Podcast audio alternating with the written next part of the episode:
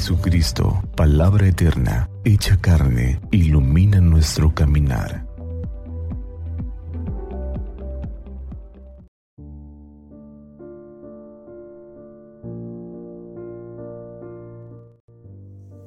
Miércoles de la semana 22 del tiempo ordinario, primero de septiembre. Del Santo Evangelio según San Lucas, capítulo 4, versículo del 38 al 44.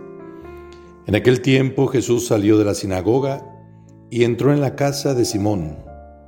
La suegra de Simón estaba con fiebre muy alta y le pidieron a Jesús que hiciera algo por ella.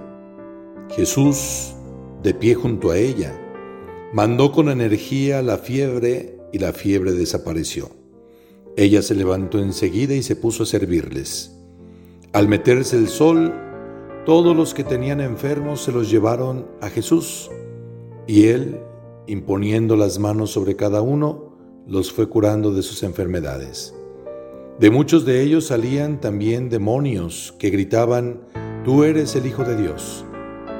Pero él les ordenaba enérgicamente que se callaran, porque sabían que él era el Mesías. Al día siguiente se fue a un lugar solitario y la gente lo andaba buscando. Cuando lo encontraron quisieron retenerlo para que no se alejara de ellos. Pero él les dijo, también tengo que anunciarles el reino de Dios a las otras ciudades, pues para eso he sido enviado. Y se fue a predicar en la sinagoga de Judea. Palabra del Señor. Gloria a ti, Señor Jesús. El título de este texto podría ser Un día en la vida de Jesús.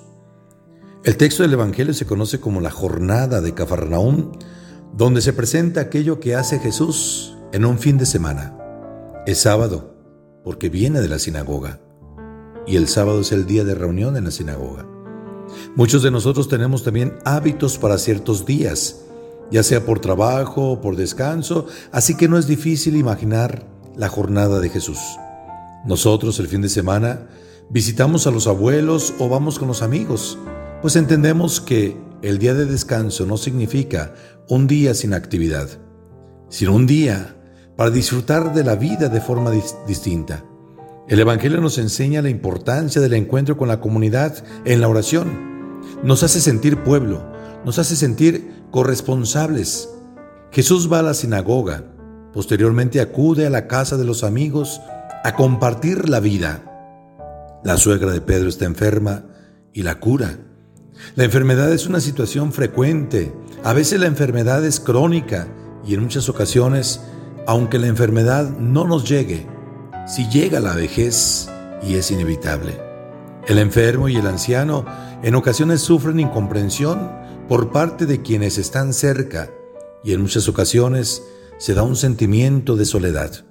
Ellos son una oportunidad para encontrar a Cristo el cual habita en el enfermo, en el pobre, en el anciano, en el hermano necesitado. Jesús nos enseña que no basta con predicar o rezar. La visita a un enfermo, la cercanía con él, hace que el enfermo se sienta reconfortado y su alegría lo sane. La suegra de Pedro está enferma. Se lo dicen a Jesús. Y Jesús no solamente la manda a saludar o le desea la salud, va, la visita, la consuela, la acompaña y la cura. Ella, en cambio, sintiéndose sana, busca ayudar de otra manera a quien necesita de su persona. Se pone a servirles. El encuentro con Jesús la motiva. Pero Jesús también convive con la comunidad sin negarse a comprometerse con ella, pues le llevan toda clase de enfermos para ser curados en sábado. Jesús al sanar toda clase de enfermedades y dolencias no andaba buscando el aplauso de los beneficiarios de sus milagros. Cura a la suegra de Pedro y de la boca de ella no salió palabra alguna. Con gesto silencioso se pone al servicio. Sin embargo, al curar a los enfermos, también se acercaban los endemoniados gritando verdades sobre Jesús. Tú eres el Hijo de Dios, gritan. Pero Jesús los callaba, porque el hecho de tener razón en su afirmación no significa que hubiera sinceridad en sus palabras. Las del demonio son verdades engañosas, verdades para ganar adeptos que al confiarse sean más fácil hacerlos caer. Recordemos al tiempo de Adán y Eva, el demonio después de acercarse a Eva se gana la confianza manifestándole verdades a medias.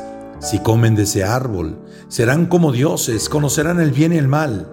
Y es cierto, se les abrieron los ojos, pero perdieron la gracia. Toda tentación del demonio se presenta como una verdad a medias, una sensación placentera, un negocio fácil, una autoridad por encima de los demás. Cuidado con las falsas promesas que terminan desilusionando. Jesús prefiere el sacrificio de la soledad en el monte, en silencio con Dios, más que el aplauso de quienes después lo crucificarán. El texto dice que muy de madrugada, cuando cantaban los gallos, se encuentra solas con su Padre, en oración, de donde brota el discernimiento y la fuerza para continuar con su misión. Se trata de la oración personal. Que Dios nos fortalezca en la fe, que Dios nos bendiga. Ánimo.